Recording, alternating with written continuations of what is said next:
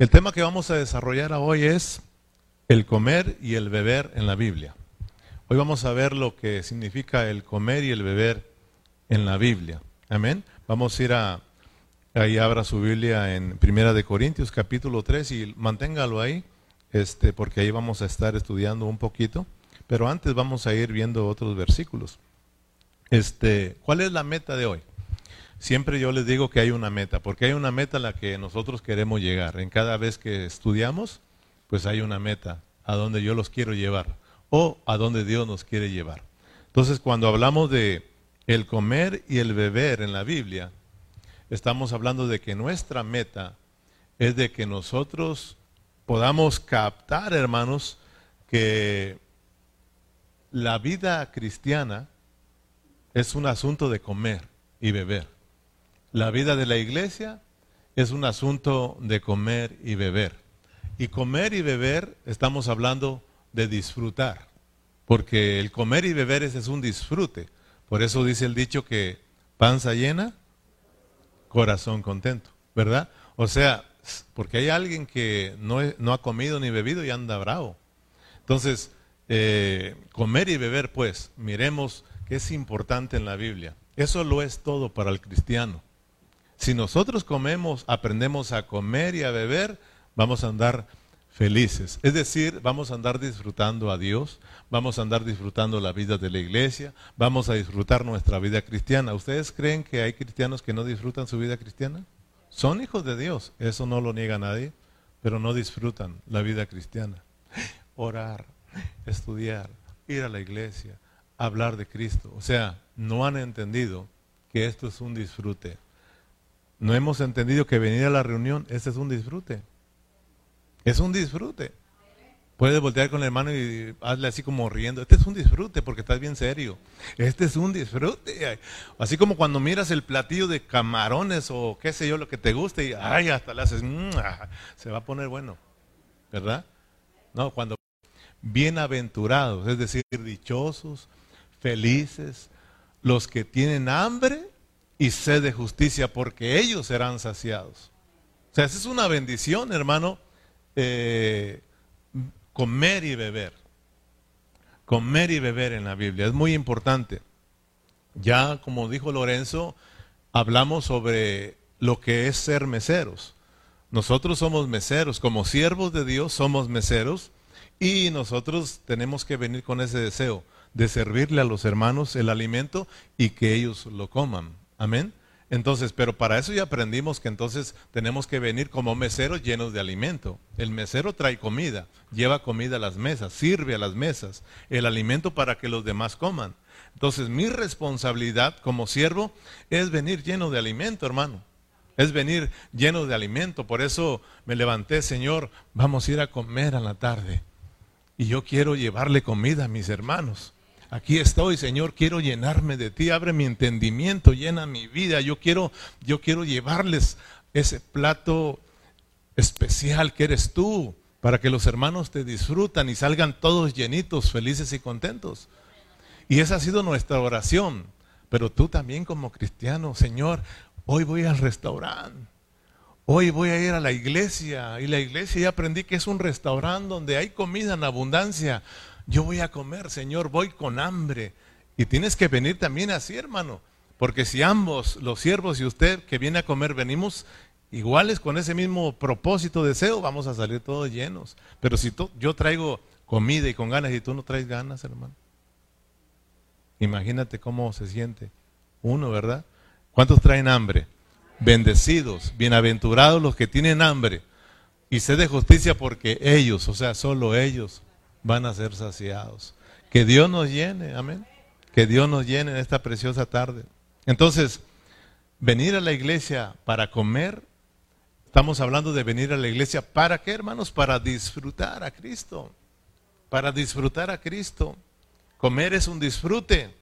Venir a la iglesia es un disfrute, venimos a llenarnos de las cosas de Dios. El estar cantándole aquí, el estar escuchando la palabra, eso es comer, eso es comer. Y claro que Dios también quiere comer con nosotros. Él nos invita no solamente para que comamos, sino para que Él coma también con nosotros. Acuérdense que estamos hablando espiritualmente. Estas cosas son espirituales. cuando hablamos de un restaurante, estamos poniendo un ejemplo de cómo la gente va a comer y cómo hay meseros que llevan la comida. Aquí es la iglesia, hay siervos del Señor, hay meseros también espiritualmente que aquí traemos la comida. ¿Qué estoy haciendo yo? Aquí les traigo el platillo favorito. Y usted tiene que venir como con hambre para comer y así todos vamos a salir llenos, hermanos. Por eso aquí la iglesia es un asunto muy importante. Aquí hay comida, hermanos. Dice en el Salmo 133, ustedes lo saben, como dice, mirad cuán, ¿qué?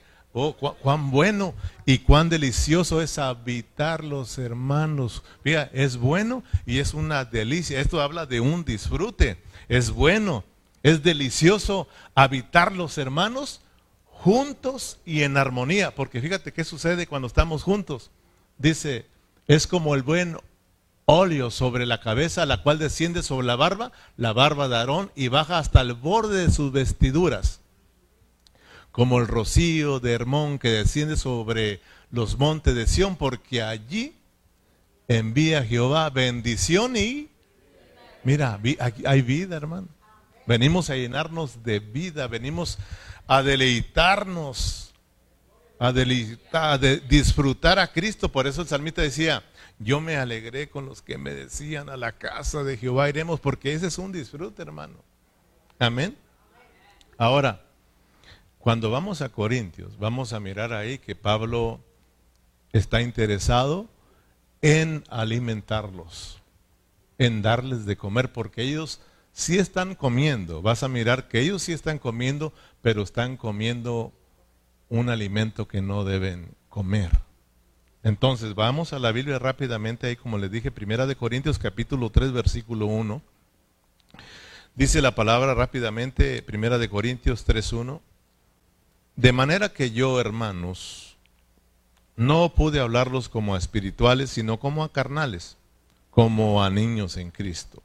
Os di a beber leche y no vianda, porque aún no eres capaz y no sois capaces todavía. Porque aún sois carnales, pues habiendo entre vosotros celos, contiendas y disensiones, ¿no sois carnales y andáis como hombres? Versículo 4, porque diciendo el uno, yo soy, cierta, yo soy ciertamente de Pablo, otro soy de Apolos, ¿no sois carnales? Pues, ¿qué es pues Pablo o qué es Apolos? servidores por medio de la cual habéis creído, y eso según lo que a cada uno concedió el Señor. Yo planté, Apolo regó, pero el crecimiento lo ha dado Dios. Miremos cómo la iglesia en Corintios, eh, ella estaba llena. No es que estaban vacíos. Ellos sí estaban comiendo y se están llenando pero están siendo alimentados incorrectamente y están siendo edificados en otro fundamento que no es Cristo. ¿Me explico? ¿Se acuerdan? ¿Por qué les estoy diciendo que ellos están llenos? Porque Pablo lo mencionó ahí. ¿De qué están llenos ellos? Dice ustedes, mucho conocimiento. Ellos estaban hambre de qué? hambrientos de qué? De conocimiento.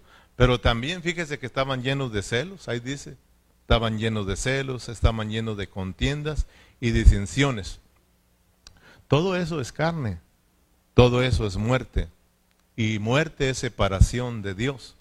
¿Se da cuenta? Por esa clase de comida que estaban ellos recibiendo, ellos estaban muriendo, muriendo, ellos estaban alejándose, alejándose del verdadero disfrute, ¿verdad? Que es Cristo.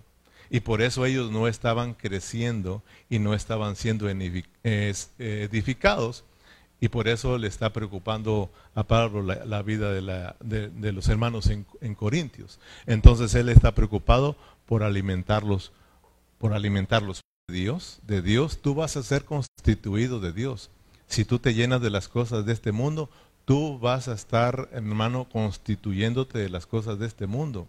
Acuérdate que en la Biblia el llenar el llenar nos controla. Siempre el llenar te va a controlar.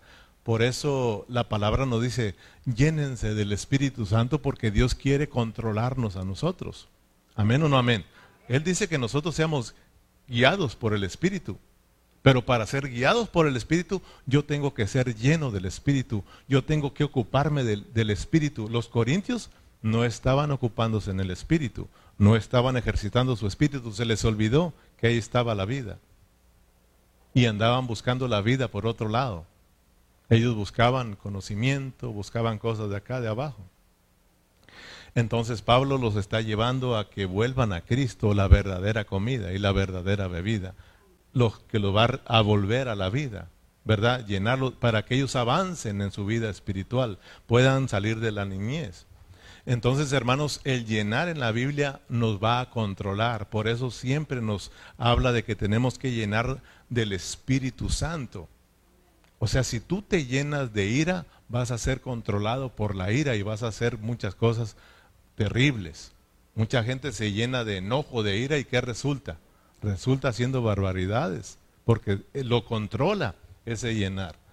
Aquel que se llena de licor, tú, lo miras, porque lo, lo está controlando. Si nosotros nos llenamos de Dios, ¿quién nos va a controlar? Hoy vamos a andar hablando de Dios, bien controlados por Dios, viviendo, expresando a Dios porque estamos siendo controlados por Él. Entonces es importante que nosotros vayamos mirando de qué nos estamos llenando.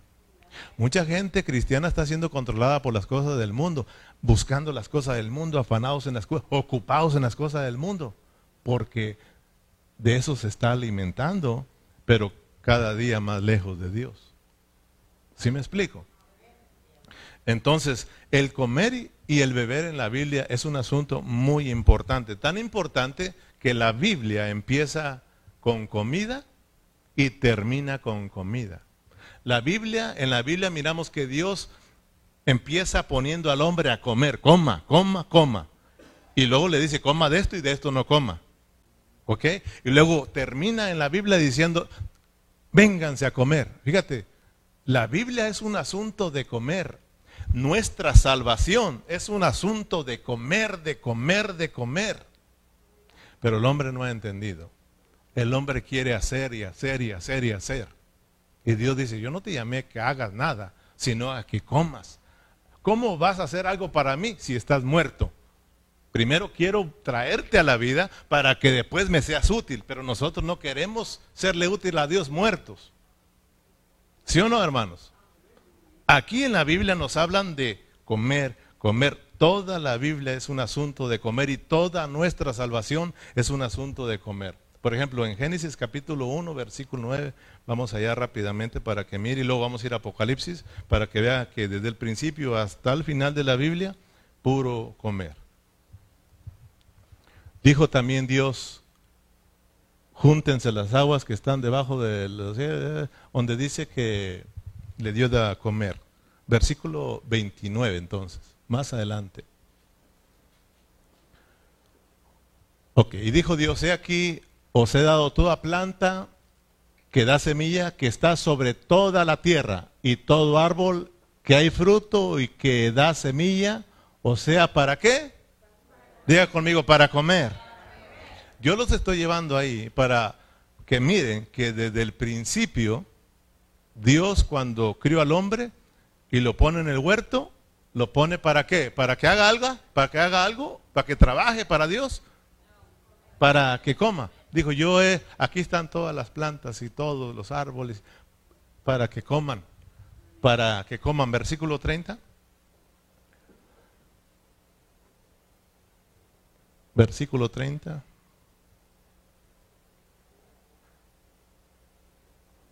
Y a toda bestia de la tierra, y a todas las aves de los cielos, y a todos los que se arrastran sobre la tierra, en que hay vida, toda planta verde le será, diga conmigo, para comer.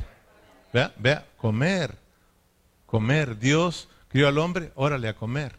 A comer. Ya cuando usted llega al, más adelante, al, brinca al capítulo 2, ya se va a dar cuenta que ahí le dice, mira, de todo, en los árboles que están aquí puedes comer, pero menos del árbol de la ciencia, fíjese, del, del conocimiento del bien y del mal, de ese no comas, porque el día que coma te vas a morir. ¿Ok? del árbol de la vida come. Del árbol de la muerte no comas, te vas a morir. ¿Ok? Vamos a Apocalipsis capítulo 22. Usted lo, ahorita vamos a regresar a Génesis para que vea lo que sucedió en el capítulo 3 de Génesis, pero estamos viendo que toda la Biblia es un asunto de comer. Pero, ¿qué estamos comiendo? ¿Qué estamos comiendo? Porque siempre hubo un alimento que se prohibía no comer. ¿Se acuerdan, hermanos? Que, que también nos hablaron de qué alimento no teníamos que comer. Dice en, Apocalipsis capítulo 22, versículo 14. Bienaventurados los que lavan sus ropas para tener derecho al árbol de la vida, para entrar por las puertas de la ciudad. ¿Para qué es el árbol de vida? ¿Qué tiene el árbol de vida? Comida. Comida. Si usted va al versículo 17, vamos hasta el versículo 17 rápidamente. Y el espíritu y la esposa dicen, ven. Y el que oye diga, ven. Y el que tenga sed diga, ven. Y el que quiera tome del agua de la vida gratuitamente. Comer y beber. Árbol de la vida, agua de vida. Coman, a comer y a beber. ¿Se, dan cuenta que la Biblia empieza ¿cómo? Con, con comida, que el hombre tiene que comer y termina la Biblia hablándonos de comer, de comer. Entonces mire que el comer aquí en la Biblia es muy importante. Ahora, ¿qué sucedió en Génesis cuando el hombre comió? Ya todos sabemos. ¿Qué sucedió en Génesis capítulo 3? Y le voy a dar la verdad de Dios, pero con una mentira. Porque Satanás es mentiroso, ¿eh? dice la Biblia que es el padre de mentiras, fíjate. Entonces dice, no, no vas a morirte. Lo que, lo que va a pasar es de que cuando tú comas, mira, mira, fíjate que está delicioso.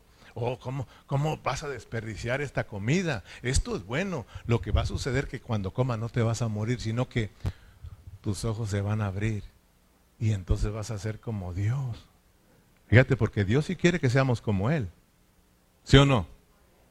Vas a conocer el bien y el mal.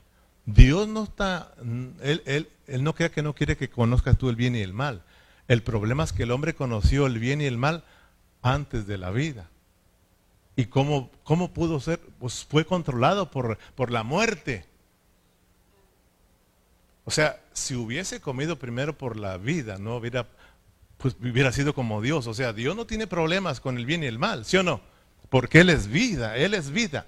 El bien y el mal está controlado por la vida. ¿Por qué a veces nosotros nos soltamos haciendo lo malo? Porque nos falta vida. Aquí el asunto es de que tú te llenes de la vida de Dios y de lo demás, esa misma vida se encarga, hermano. ¿Sí o no? Entonces miremos pues lo que sucedió. La comida fue el asunto aquí. O sea, el hombre que Dios crió, lo crió para su propósito. Para cumplir el propósito de Dios, el hombre tenía que comer. ¿Sí o no? Era todo lo que tenía que hacer. ¿Tú quieres, hermano, hacer la voluntad de Dios?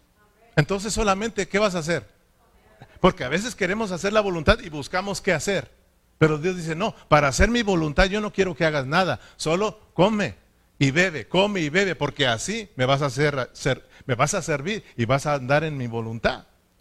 Hermano, ustedes quieren vivir en la voluntad de Dios, tenemos nosotros que tener hambre de Dios y tenemos que aprender a comer y a beber para entonces poder hacer, para entonces poder vivir en la voluntad de Dios. El problema aquí fue el comer. ¿Por qué no pudo vivir en la voluntad de Dios el hombre? ¿Por qué quedó el hombre lejos de la, de la gloria de Dios? ¿Por qué el hombre quedó lejos de expresar a Dios? Porque el hombre comió de lo que no tenía que ver comido. El problema, hermano, aquí es que estamos comiendo. El asunto es que estamos comiendo. Si estamos comiendo correctamente, bien. Si no, ahí va a haber muchos problemas. Los corintios, eh, ¿verdad que estaban comiendo mal? Estaban siendo eh, eh, alimentados o edificados incorrectamente. Y ahí los problemas, se soltaron los problemas. Son 11 problemas que vamos a estar mirando, hermano, en esa iglesia en los Corintios. El problema hoy en día con los hermanos, el problema hoy en día con los cristianos es la comida. La comida, la bebida. Muchos no están comiendo el verdadero alimento no están siendo bien alimentados y ese es el problema. Aquí lo que me preocupa, yo le decía al Señor, a mí lo que me preocupa, Señor, es que mis hermanos están siendo bien alimentados. Entonces Él me dice, entonces tu problema, ese no es tu problema, es el problema de ellos. Porque ellos no tienen hambre. Ellos no tienen hambre. Por eso dice, bienaventurados los que tienen hambre, porque ellos van a ser saciados. Entonces, hermano, yo, yo quisiera que abriéramos nuestros ojos y que usted le ore al Señor y le diga, Señor, dame hambre, dame hambre. Por eso yo les decía, tenemos que decir, voy a la iglesia y la iglesia es un asunto de, de comer, es un restaurante, Señor, yo voy a comer, yo voy a comer. Y muchos no, vienen ya comidos, vienen llenos, no sé de qué se llenaron, que vienen y pues no, no, pues no. O sea, su mente aburridos, cansados, que se acabe ya. O sea, vienen llenos, ¿sí o no? Pero tenemos que venir hambrientos, hermanos. Entonces, el problema es si estamos comiendo o, qué estamos comiendo. ¿Por qué no estamos disfrutando? ¿Por qué no disfrutamos, hermano? ¿Nuestros hijos no quieren venir? O sea, ¿será que les estamos nosotros dando de comer a ellos? Porque usted también tiene que ser un mesero para sus hijos. Yo tengo que ser un mesero para mis hijos. Todos somos meseros, no vaya a ser creer que yo también, porque somos, somos siervos del Señor, ¿sí o no? Usted es un siervo del Señor y usted es llamado por el Señor para que usted le hable a los demás. Entonces, como siervo, tiene que llevar el alimento a aquel que no ha comido a Cristo, para que lo coma, para que lo conozca. Entonces, todos tenemos esta, esta responsabilidad, hermano. Yo tengo que estar, yo como Mira, si mi esposa anda desanimada, o sea, yo como esposo le estoy dando de comer, yo tengo que decirle, mija, usted anda desanimada y usted tiene que comer. Yo no la he mirado en todo el santo día que usted se ponga a comer. Y está hablándole espiritualmente, ¿sí o no? Usted no ha leído, usted no ha orado, usted no ha buscado de Dios. ¿Qué está pasando con usted? Por eso anda, hermano, o, o al revés, la esposa, mi hijo, usted anda muy afanado. Usted anda así, usted anda desanimado porque usted no ha comido. Yo no lo he mirado que usted se levante a orar, no lo he mirado leer, no lo he mirado que se meta con Dios. Usted tiene que comer. O sea, a nuestros hijos, no, que yo no, que no, hijos, es que es que la iglesia, es que el pastor, no. No, tenemos que enseñar a nuestros hijos que aquí es un asunto de disfrutar, hermano y decirles, lo que pasa es de que nos hemos descuidado, hijos, no hemos comido, no hemos buscado al Señor, estamos llenos de otras cosas, por eso no queremos a Dios. Así de sencillo. Entonces tenemos nosotros que preocuparnos qué estamos comiendo, de qué estamos siendo constituidos. Amén. Porque Dios, hermano, en toda la Biblia, el asunto de qué? Comer, comer, comer, comer, comer. Dios nos salva comiendo, Dios nos lleva en esta caminata cristiana comiendo y Dios termina nuestra carrera cristiana comiendo, comiendo. Tenemos un ejemplo bien clarito. ¿Cómo sacó Dios al pueblo de Egipto? ¿Cómo lo sacó? Comiendo. Le dijo, maten el cordero y cómanselo por familias. Cómanselo porque esta noche es noche de salvación. Dios los va a salvar. Vamos a comer y celebren la Pascua, celebren, cómanse el cordero. ¿Sí o no? Y luego se lo lleva al desierto. ¿Y qué pasó en el desierto? ¿Qué les daban el desierto? para qué Dios nos puso a comer. Y nos olvidamos para qué estamos comiendo aquí. Pensamos que nomás para nosotros, para el disfrute. Pero Dios dice, yo también quiero disfrutar. Dios dice, yo vine aquí también para comer con ustedes. Yo también vine para ser saciado, para ser satisfecho también por ustedes. Y usted sabe qué es lo que le hace feliz a Dios. Usted sabe qué satisface el corazón de Dios. El único que satisface el corazón de Dios y llena a Dios se llama Cristo. Por eso si tú y yo venimos llenos de Cristo, Dios dice, ahí, viene mi hijo. Esto, esto es disfrutable para mí. Este es el que me satisface, Cristo. Cristo. Por eso es importante llenarnos de Cristo. Entonces, nuestra salvación que está basada en comer, comer, comer, o sea, meternos a Canaán, Canaán es llegar a disfrutar al Cristo todo inclusivo es llegar a disfrutar las riquezas de Cristo a tal manera que seamos constituidos y podamos alimentar a Dios. Porque allá en Canaán Dios le dijo, ok, ok, allá hay tierra, allá hay alimento, está lleno de alimento, es rica. Pero no se olviden de mí, ¿ok? No, ¿sí, o no, hermanos? No, no se olviden de mí. Tráiganme. Ahí es cuando les pide que les traigan el 10% de todo lo que han sembrado y todo. Tráiganme para que haya alimento en mi casa. ¿Sí o no, hermanos? porque yo quiero comer. Cuando tengan en abundancia, no se olviden. No se olviden de mí porque yo quiero también estar satisfecho, quiero comer. Y allá en Canaán se edificó la iglesia. O sea, miren que la comida, el comer y el beber, claro, es para el disfrute, pero para el disfrute de, Dios. Si Dios disfruta, nosotros también disfrutamos, hermanos. Es para que se cumpla el propósito de Dios. Es la edificación. El anhelo de Dios es tener una iglesia llena de su vida, cristianos llenas de su vida, hermano. Cuando estamos llenos de la vida de Dios, disfrutamos nosotros y disfruta Dios. Un cristiano que no está viviendo a Cristo, no me diga que anda contento, pues luego se le ve. No anda disfrutando y, uno dice, pobre hermano, porque sí es una vida pobre, porque porque teniendo riquezas, hermano, vive como un pobre y no está disfrutando. No, yo ando, hermano, apurado. Trabajé hoy, hermano. Y andamos ahí apurando y ya se llegó la hora y ya llega el turno y corre, vámonos, vámonos, vamos, a la iglesia. Ahí venimos. Eh, deseosos, hermano. Y usted me mira deseoso aquí. Yo vengo lleno.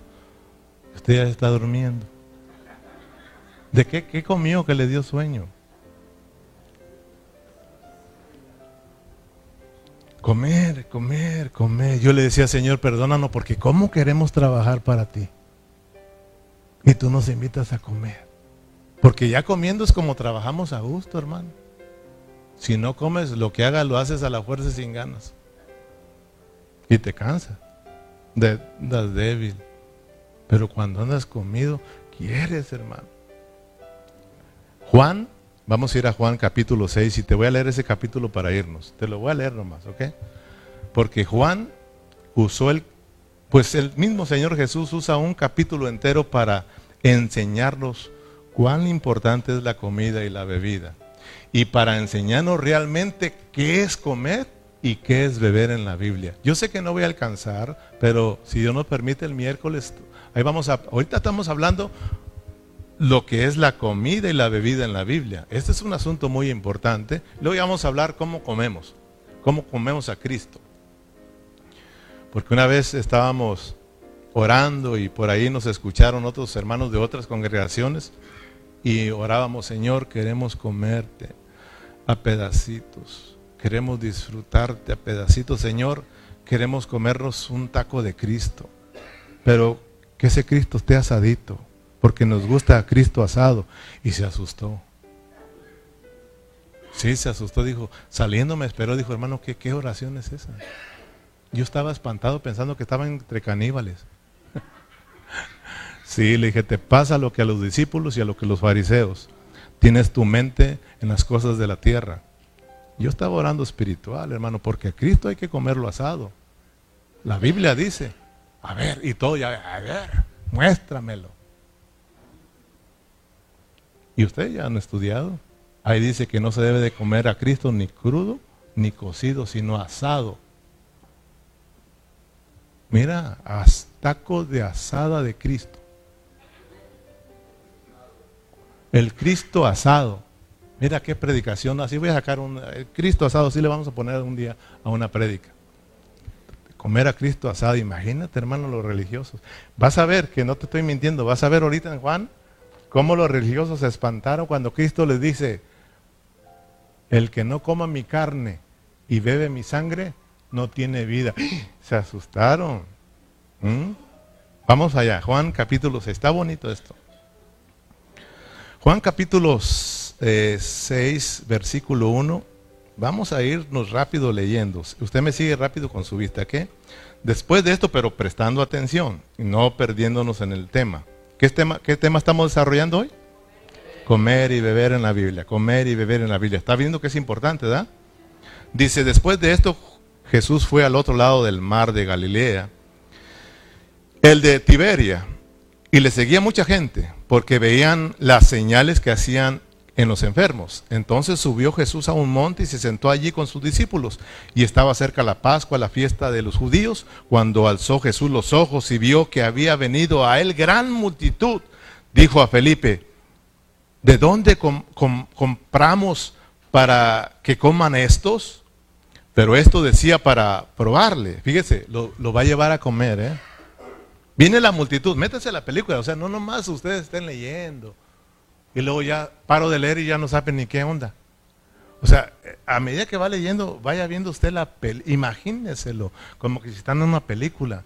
Allá está el Señor en una montaña sentado y de repente viene, que ve que le, que le sigue una gran multitud. Y dijo, voy a calarlos. Y dijo, oye, ¿cómo vamos a, a darles de comer a toda esta multitud? Porque el Señor lo que quiere es que la gente que viene a Él coma. Coma. Si usted y yo estamos aquí, y Dios está aquí. ¿Para qué nos reunió Dios aquí en la iglesia? mire, olvídese de a ver qué hago. Dios nos tomase un poco. Uno de sus discípulos, Andrés, hermano de Simón Pedro, le dijo, aquí está un muchacho que tiene cinco panes de cebada y dos pececillos. Mas, ¿qué es esto para tantos? Entonces Jesús dijo, hacer recostar a la gente. Y había mucha hierba en aquel lugar, y se recostaron como el número de cinco mil varones. O sea, no contaron ni las mujeres ni los niños. Imagínate la multitud, solamente así, cinco mil varones. Versículo 11, tomó Jesús aquellos panes, o sea, los que trajo el muchacho, y habiendo dado gracias, lo repartió entre los discípulos, y los discípulos entre los que estaban recostados, asimismo de, de los peces, cuanto que querían. Y cuando se hubieron saciado, dijo a sus discípulos, recoger los pedazos que sobraron para que no se pierda nada. Recogieron pues y llenaron doce cestas de pedazos que de los cinco panes de cebada sobraron a los que habían comido. Aquellos hombres entonces, viendo la señal que Jesús había hecho, dijeron, este verdaderamente es el profeta que había de venir al mundo, pero entendiendo Jesús que iban a venir para apoderarse de él y hacerle rey, volvió a retirarse al monte él solo. Mire bien, ya ustedes, ya la mayoría de cristianos ya sabe que está hablando aquí de los cinco mil que fueron alimentados. Muchos predicadores esto hablan para hablar de los milagros de los milagros. Y ya no solamente al pan, sino que sacan el billete y multiplícate. ¿Quieren ustedes ser prosperados? ¿Quieren que Dios los prospere? Saquen el billete de 100 y vamos a decirle, multiplícate. Y se va a multiplicar, pero tiene que traerlo. Y ahí van los hermanos, ¿verdad? Pero muy pocos te predican lo que verdaderamente está implicado aquí. Muchos les gustan las plumas del pollo. Y las plumas del pollo es irse sobre los milagros. ¿Y los cristianos qué acaso no se van por los milagros? ¿O ven una campaña, ven una campaña de sanidad y ven un seminario? ¿A cuál sería usted? ¿Al seminario, pastor? Nos vamos a la campaña de sanidad. Con tantos enfermos que tenemos allá, somos los primeros en estar al frente.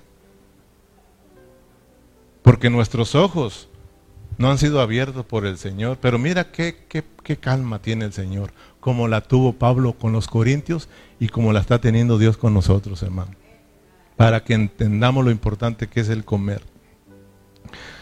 Juan no habló de milagros, él habló de señales.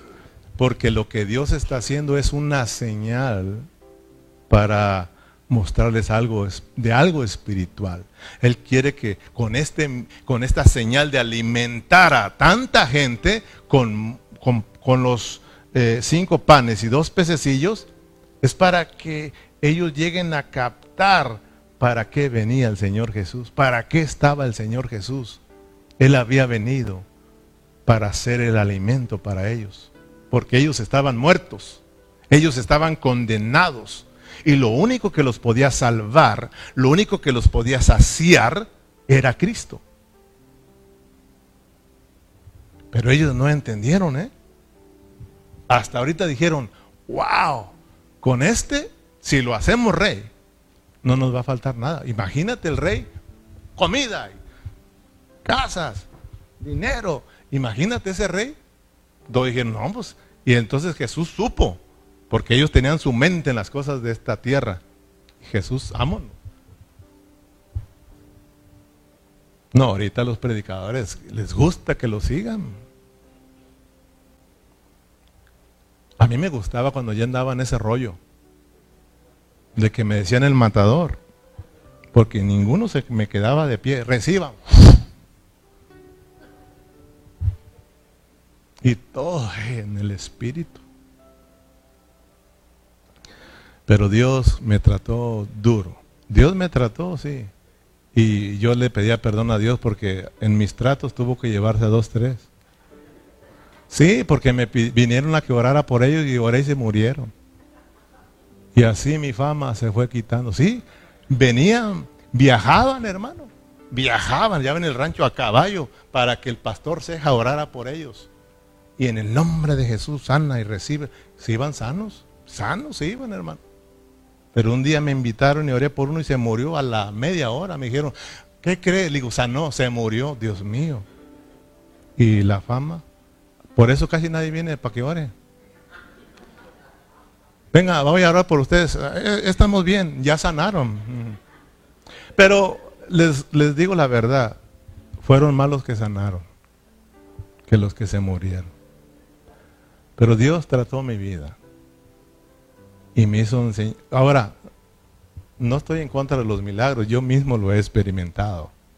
Pero aquí Dios quiere que no nos quedemos con el milagro, sino nos quedemos con el que hace los milagros. Para ti, ¿qué es más importante, el milagro o el que hace los milagros? Ah, hermano, hay que tener al que, al que hace los milagros. Pero ahorita no estamos hablando de eso, estamos hablando del que da de comer y del que da de beber, que eso es lo más importante, porque si tú eres sanado, entonces te vas a morir. Lázaro lo resucitaron y se murió. Pero el asunto es de que te mueras lleno de la vida de Dios. Porque entonces ya no tienes problemas. Si morimos, para Él morimos. Y si vivimos, para Él vivimos. Entonces, aquí la multitud no entendió esta gran señal. Ellos se emocionaron con qué? Con las tortas de eh, las tortas de, pescado, hermanos. Y querían más. Fíjate, por un momento se saciaron y se durmieron. Por eso cuando yo digo, se está durmiendo el hermano, ya Dios lo sació. ¿Verdad? ya se me durmió. Entonces, fíjate, el Señor cuando miró eh, que todos estaban ya bien llenitos y todo, vámonos de aquí, se fueron para el otro lado del mar, agarraron sus barcos, ¿se acuerdan ahí? Miremos que ellos no entendieron. Aquí viene un muchacho, no viene un niño. Muchos predican, aquí viene un niñito. No, no, no, no, no. Dice un muchacho. Porque Cristo como un muchacho vino a morir. Se nos dio se nos dio para nuestra redención y salvación. Un niño nació, se nos, eh, se nos, se nos fue dado. ¿Verdad? No, se nos es nacido. Un hijo se nos es dado. Un niño sí nació, nació el Salvador como niño, pero como un hijo se nos da para nuestra redención. Aquí viene un muchacho, sí lo leyó usted, ¿no? Aquí viene un muchacho, porque tampoco está viejo. Aquí viene un muchacho que trae cinco panes y dos pececitos. Y dijeron, ¿y qué es esto? ¿Qué es esto? Para tanta multitud. Imagínate, hermano, si ese es Cristo. Ese es Cristo, pero hay que mirarlo, hermano. Dios está mostrando, el Señor está mostrando esta señal para decirles que Él venía para hacer el alimento. Y pues él se hizo pequeño, claro, porque nos va a hablar de cosas pequeñas, porque si Él viene en su grandeza, ¿quién le come? ¿Quién le disfruta? Para que Él pudiera, para que Él pudiera estar accesible hacia nosotros y tú le puedas comer y beber, Él tuvo que humillarse, Él tuvo que hacerse como nosotros, tuvo que hacerse pequeñito para que tú lo disfrutes poco a poquito a Cristo, hermano. Fíjate, hermano, qué precioso. Si tú, hermano, estudias la palabra, y si tú la ves con cuidado, Aquí vas a encontrarte con los cinco panes de cebada y los dos pececillos que son Cristo como nuestra comida y como nuestra bebida, como nuestro disfrute, como nuestro todo. Son para salvarnos del pecado y de la muerte, son para que nosotros volvamos a la realidad de la vida. La cebada es una planta que crece en la tierra y, da fruto. La cebada está relacionada con la vida. Cristo es la vida. Cristo es la vida. Cristo es para traer a la humanidad, a la humanidad ¿qué? A la vida, hermano. Aquella humanidad que está en muerte, Cristo vino a esta tierra para traerlo a la vida. Él vino para llevar muchos hijos a la gloria. Dijo, si el grano de trigo no cae en tierra y muere, queda solo, pero si muere, lleva mucho fruto. Cuando usted lea que aquí hay cinco panes de cebada, es que entienda que la cebada está relacionada con las plantas, la vida, la vida, hermano. Dios venía a esta tierra para qué? Para traer vida. Aquí tenemos, hermanos, a los dos pececillos y estos son del mar. Y el mar es el mundo. Entonces, los pececillos hablan de Cristo que tenía que morir. Ahí no está hablando de la de la vida. Ya nos hablaron de la cebada, sino que aquí está de la redención, que el mundo no le haría daño. Él pondría su vida. Él mismo dijo, yo, no me la quitan a mí, yo la pongo, yo doy mi vida y la vuelvo a tomar. Él está hablando que Él venía para nuestra redención y salvación y cebada para nuestra regeneración de vida. Es Cristo. Pero ellos no entendieron. Ellos estaban con la mente ¿dónde? En las cosas de este mundo. Ellos estaban con las tortas de pescado. Y Jesús dijo, no agarraron la onda, vámonos. Me quieren hacer rey para que les dé tortas. Ese no es el asunto, hermano. Cinco. No fueron ni siete, ni ocho, ni diez. Cinco tortas de cebada porque nos está hablando de la responsabilidad que Dios iba a tomar con la humanidad, darles vida. Dos, testimonio, responsabilidad y testimonio de que Cristo venía a darle vida a la humanidad. Esto no es casualidad, hermano. Pero te digo, la, la multitud tras las tortas. Que no nos pase eso, hermano. Porque a los discípulos también se fueron tras las tortas, ¿eh? Pero cuando Jesús, los, religiosos tras las tortas. Entonces nosotros tenemos que decirle, Señor, ábrenos. Yo le decía, Señor, yo no quiero las plumas, ni mucho menos esas tortas. Yo te quiero a ti. Ábreme entendimiento. Entonces te lo abro y te muestro que soy yo. Ese muchacho que está ahí con sus tortas y sus pescaditos soy yo. Yo vine a darte vida. Yo vine a morir para que tú tengas vida. Ah, que pre dale un aplauso. Esto es bien precioso, hermano. Dáselo a Cristo, hermanos. Mira, o sea, esto es estar deleitándote. Cuando tú estás recibiendo, eso es un deleite, estás comiendo, hermano. Esto olvídate de que te dé sueño y que te quieras ir, hermano. Mi esposa te diga siempre que vamos a venir a la iglesia, ella sabe que tengo que consagrarme. Y me dice, le digo, a las cuatro, pues, a hoy. O a las 5 me paras, porque si no yo estoy ahí, ahí me quedo. Se pasa el servicio y yo me quedo ahí, hermano, la verdad que sí. Y ella me dice, amor, son las 4, párale ya. Y ya, listo. Amor, son las 6, vámonos. Porque si no, ahí me quedo, hermano. Y no vengo acá, porque estoy metido, hermano, ahí. Ella sabe que a veces está la comida, le digo, ahí coman ustedes. Yo tengo otra comida. De veras, hermano, esto es bonito cuando tú estás metido. Pero cuando no, ¿dónde tantos tacos? ¿verdad? Están mejor los tacos y las tortas. Por eso la gente que dice, vamos a la iglesia, hay carne asada.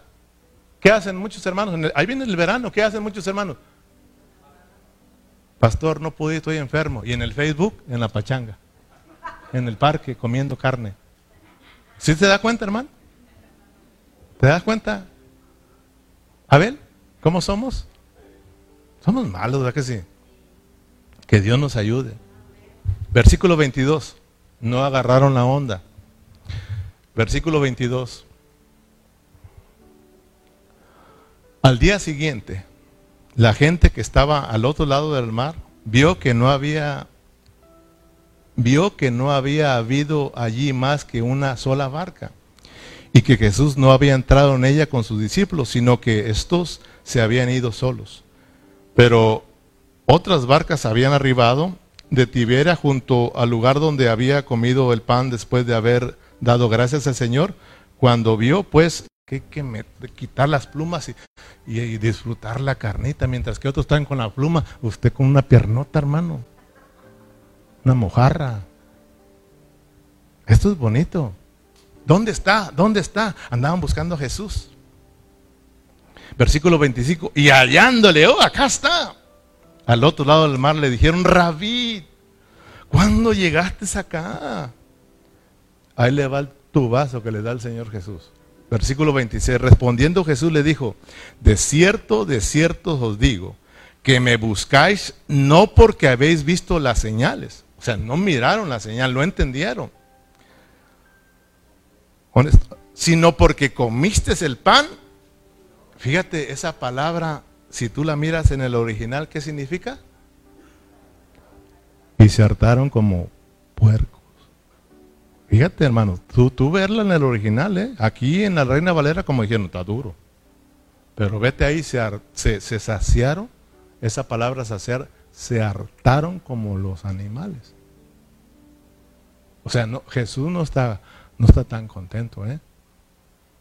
Cuando nosotros estamos aquí en la iglesia con una mente natural, no crea que le estamos agradando a Dios. Cuando la gente anda tras esos milagros y eso, está bien, hermano pero no es el propósito de Dios. Por favor, no, no, no, no malinterpreten, ¿eh? En que Dios nos no hace milagros. Aquí tenemos un milagro, mira, no hace mucho nuestra hermana Margarita, ya diciendo que los doctores se acabó. Se acabó. Le traemos al cura para que la confiese. Así, así llegaron, hermano.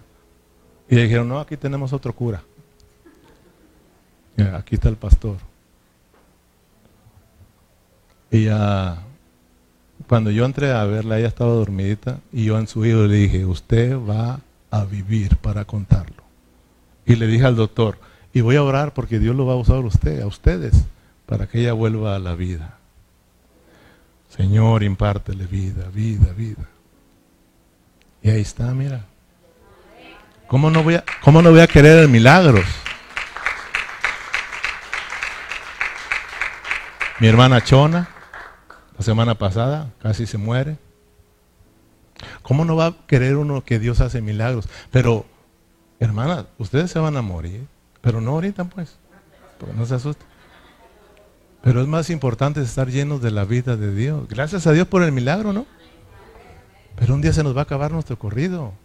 ¿Y qué va a hacer si nomás estamos llenos de milagros y nunca experimentamos la realidad de la vida de Cristo? Ahí va a estar el problema. Entonces, Aquí miramos pues que no está contento Dios. Ustedes me siguen por la comida, no porque creen en mí. ¿Estamos en el versículo qué? 20, sino porque di el pan y se saciaron. Versículo 27. Y luego le dice, miren, trabajad no por la comida que perece, sino por la comida que a vida eterna permanece, la cual el Hijo del Hombre os dará, porque este señaló, a este señaló Dios al Padre. Ya está siendo más claro. Trabajar por la comida que no perece. Porque hay comida que perece, hermano. Entonces, por eso le digo, aquí el problema hay que, eh, el asunto es de qué estamos comiendo. ¿Será comida que nos lleva a vida eterna o comida que perece? Ya usted ya sabe lo que es comida que perece. Está hablando del contexto de que están muertos y todo lo de la tierra es muerte, muerte, muerte y eso no te va a llevar a la vida. Por más buenas que sean, dice la palabra que es vanidad. Fuera de lo que es Cristo y la iglesia es vanidad. Es vanidad, te satisface en un ratito, pero te das cuenta que eso fue muerte, se acabó. Compras un carro, te llenas de carro, estás contento, pero te llega el bill y ya te apachurraste. Te das cuenta que ese se acaba, eso no es el verdadero alimento, ese perece a comida. Estás afanado, trabajado y todo, y luego de repente no tienes dinero y andas aguitado. Porque date cuenta que eso no es, eso es, eso es trabajar para la comida que perece. Pero lo que estamos haciendo hoy Estamos trabajando para una comida que da vida eterna, es para la eternidad. No estás perdiendo tu tiempo. Estamos comiendo para la eternidad, hermano. Este gozo es para siempre. Tengo 30 años predicando esto. Y cada día más rico esto, hermano. Cada día más rico. Esto es disfrutable. Versículo 27. Trabajad no por la comida que perece, sino por la comida que a vida eterna permanece, la cual el Hijo del Hombre os dará, porque a este señaló Dios el Padre. Entonces le dijeron, ¿qué debemos hacer para poner en práctica la obra de Dios? ¿Se da cuenta, hermano? ¿Qué dijeron los religiosos? Ok, ok, entonces, ¿qué vamos a hacer? ¿Qué vamos a hacer para, para poner en práctica la obra de Dios? O sea, Dios les está diciendo que el Señor les está diciendo que tienen que hacer algo. Ah, no, no les estoy hablando de trabajar, de, de comer, que busquen la comida verdadera. Y esa comida soy yo. Dios me señaló a mí como su verdadera comida. Búsquenme a mí para que coman, coman, coman, coman. No hagan nada. Fíjate, hermano. ¿Y a nosotros qué nos gusta? Desesperados por chambear. ¿Qué vamos a hacer? ¿Y qué vamos a hacer? ¿Qué haremos, pastor? Necesitamos hacer. Comamos. Comamos. Mira, si yo sé que ustedes comen, ya la hicimos. La preocupación es que si no comemos, lo que hagamos nos va a acabar, hermanos. Nos va a traer muchos problemas. ¿A poco ya se me acabó el tiempo? Dios mío, entonces ya le paramos, porque apenas iba entrando, emocionado, hermano.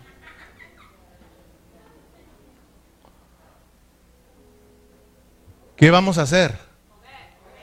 Comer, hermano. Entonces, si nos podemos calmar de querer hacer algo, de, trabajar, de ¿qué, ¿qué, hacemos? Hay que comer. volteé con su hermano y diga, hermano, vamos comiendo mejor. Vamos comiendo.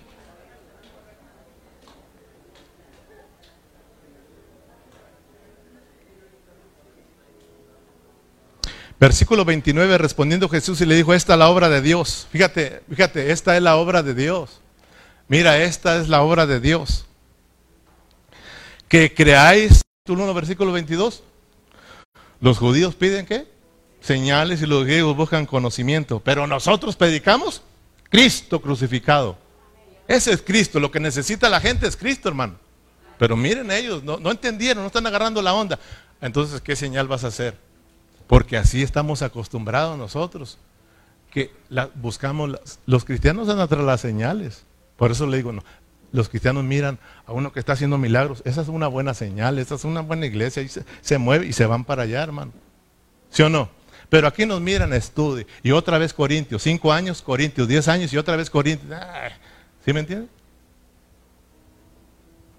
Y muchos de nosotros también, ah, ya me cansé, como los, los del pueblo ahí en el desierto, el pueblo de Dios, que se cansaron del maná. Entonces, buscaban señales, lo mismo hoy en día, señales, señales. Señor, si me sanas, yo te sirvo. ¿Sí o no? Si me sacas de esta condición, Señor, me entrego. Señor, si me prosperas, si me bendices, yo te doy el diezmo. ¿Sí o no? Hey, Señor, si me aumentan en mi trabajo y gano bien, seguro que te doy el diezmo. Te aumentan y no das nada. Dabas más cuando no, no ganabas mucho. Amén, hermanos. La multitud sigue sin entender. Yo te pregunto, ¿estás entendiendo tú para ya irnos? Ay, ya se le salió ese amén.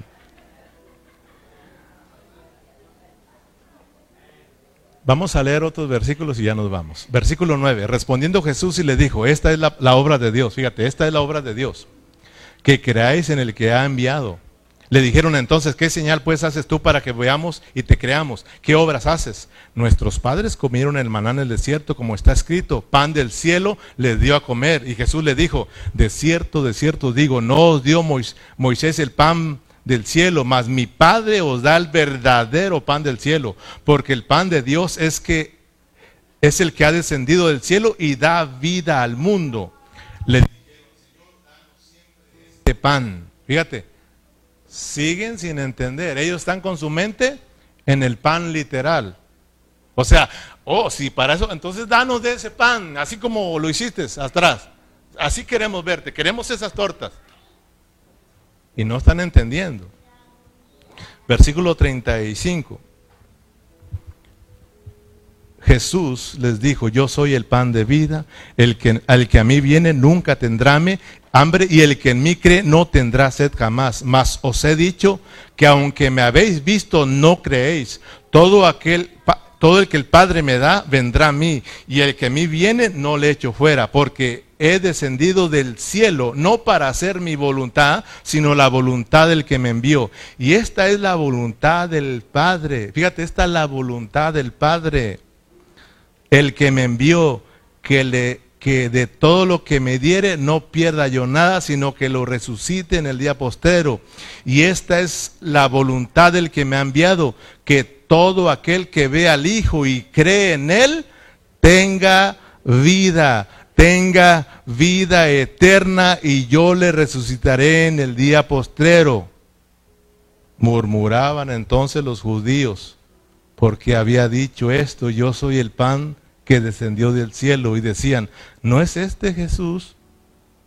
El hijo de José, cuya madre y cuyo padre y madre nosotros conocemos, ¿cómo puede este del cielo he descendido?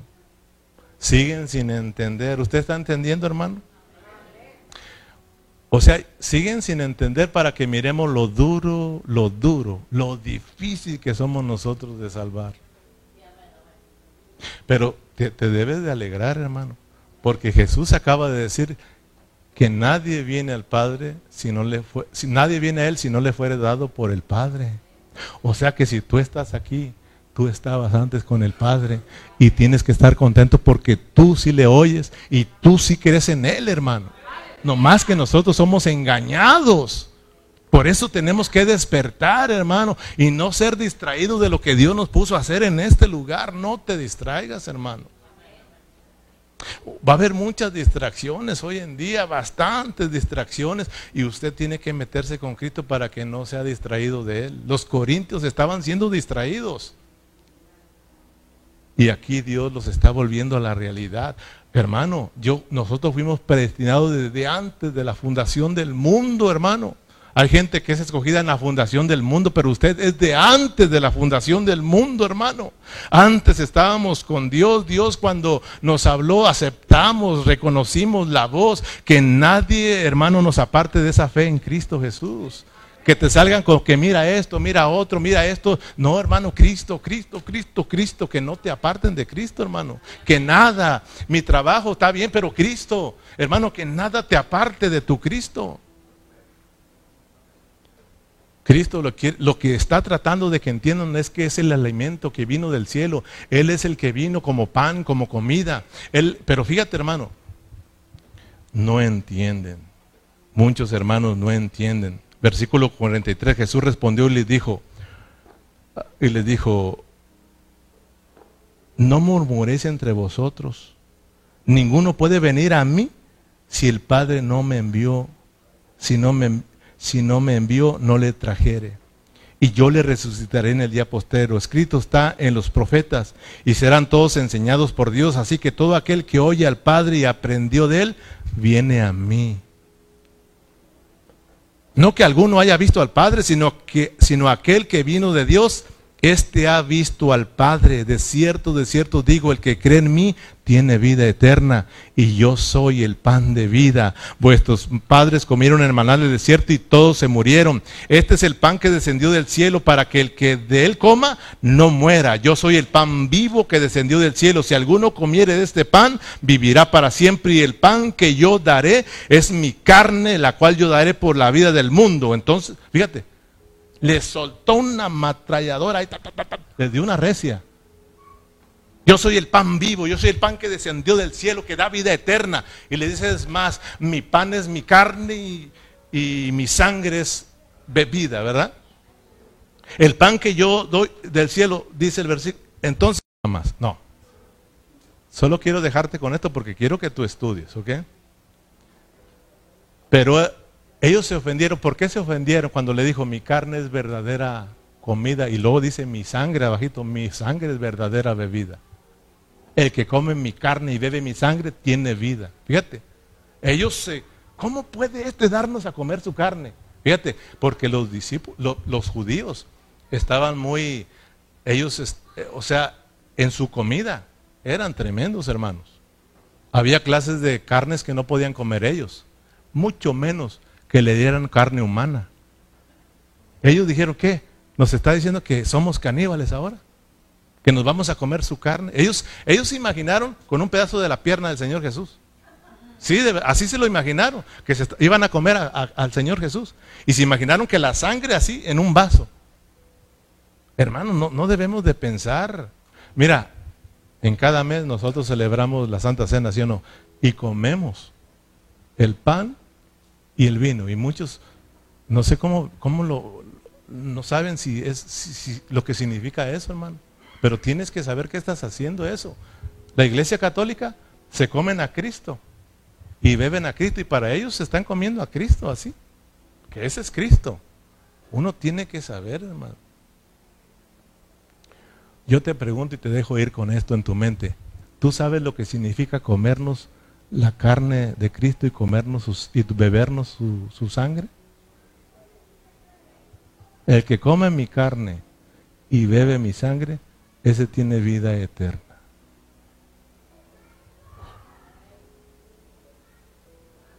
Versículo, eh, versículo 53, Jesús le dijo, de cierto, de cierto digo, si no coméis la carne del Hijo del Hombre y bebéis su sangre, no tenéis vida en vosotros, seguirán muertos. El que come mi carne y bebe mi sangre tiene vida eterna y, no y, yo le resucitaré en el día postero, porque mi carne es verdadera comida y mi sangre es verdadera bebida. El que come mi carne y bebe mi sangre, en mí permanece y yo en él. Como me envió el Padre viviente y yo vivo por el Padre, así mismo el que me come, él, también vivirá por mí. Este es el pan que descendió del cielo, no como vuestros padres comieron el, el maná perdón, y murieron. El que come de este pan vivirá eternamente. ¿Cuántos dicen amén? Vámonos con esto. ¿Qué significa comernos la carne de Cristo y bebernos? Cristo es comida y bebida. Ya aprendiste en los versículos anteriores cuando alimentó a los cinco mil, ¿qué estaba diciendo? Yo soy ese muchacho yo estoy tomando la responsabilidad de ser alimento para ellos. Yo vine a darles vida como cebada, como pez vine a, redimirlos, para volverlos a la vida. Lo mismo acá. Jesús le está diciendo, esta carne va, tiene que morir. Esta sangre tiene que ser derramada, pero es para que ustedes tengan vida. Ustedes tienen que creer que yo vine del cielo para que tengan vida eterna. Yo vine del cielo para que coman la verdadera comida que da vida eterna. Comer su carne, ¿qué significa, hermano? Creer en la muerte de nuestro Señor Jesucristo. Beber su sangre es creer que su sangre nos redimió, hermanos. Pagó el precio por nosotros y que por ese esa cruz allá, ese sacrificio, ahora tú y yo estamos acá disfrutando de la vida de Cristo, hermanos. Una vida nueva, aleluya, hermanos. Gloria a Dios. ¿No te emociona esto? Dale un aplauso a Dios, hermanos.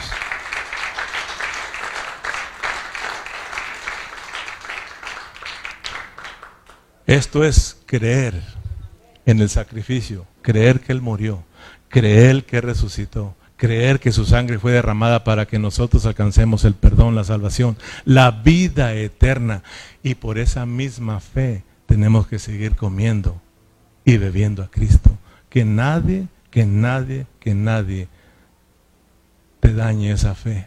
Que nadie te aparte de tu fe en Cristo. Por eso vamos a aprender que por esa misma fe nos acercamos para comerle y beberle.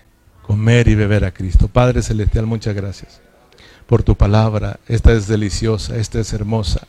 Tú eres el pan de vida, tú eres el pan vivo. Señor, abre nuestros ojos, que no nos suceda lo que a estos religiosos, Señor, y a esta multitud que se quedaban, Señor, mirando solamente lo natural, lo terrenal, Señor. Que nosotros podamos mirar, Señor, que todo lo que hay aquí abajo, Señor, ese es un alimento que perece. Cuando nosotros nos ocupamos buscando esa clase de alimento, Señor, ese alimento nos aleja, nos aleja, nos aleja de ti. Que podamos, Señor, poder alzar hacia arriba y podamos mirar ese pan que descendió de allá arriba, del cielo, Señor. Tú eres el verdadero pan. Tú eres la verdadera comida y la verdadera bebida. Ayúdanos a anhelarte, anhelarte. Que podamos, Señor, mirar que venir a la iglesia es venir a disfrutarte a ti. Venir a llenarnos, a comerte y a beberte. La iglesia es un asunto de vida, de vida. Señor, vuélvenos a la vida. Vuélvenos a la vida. Muchas gracias, Señor, porque tú lo estás haciendo poco a poco.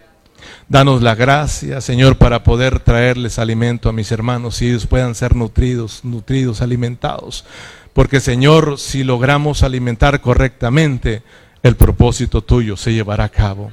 El propósito, tu voluntad se lleva a cabo cuando estamos comiendo, cuando estamos alimentando bien a nuestros hermanos. A ti sea la gloria y la honra por siempre, Señor. Y la iglesia se despide con un fuerte amén y amén. Muchas gracias, hermanos. Dios les bendiga a todos. Nos miramos en la próxima reunión.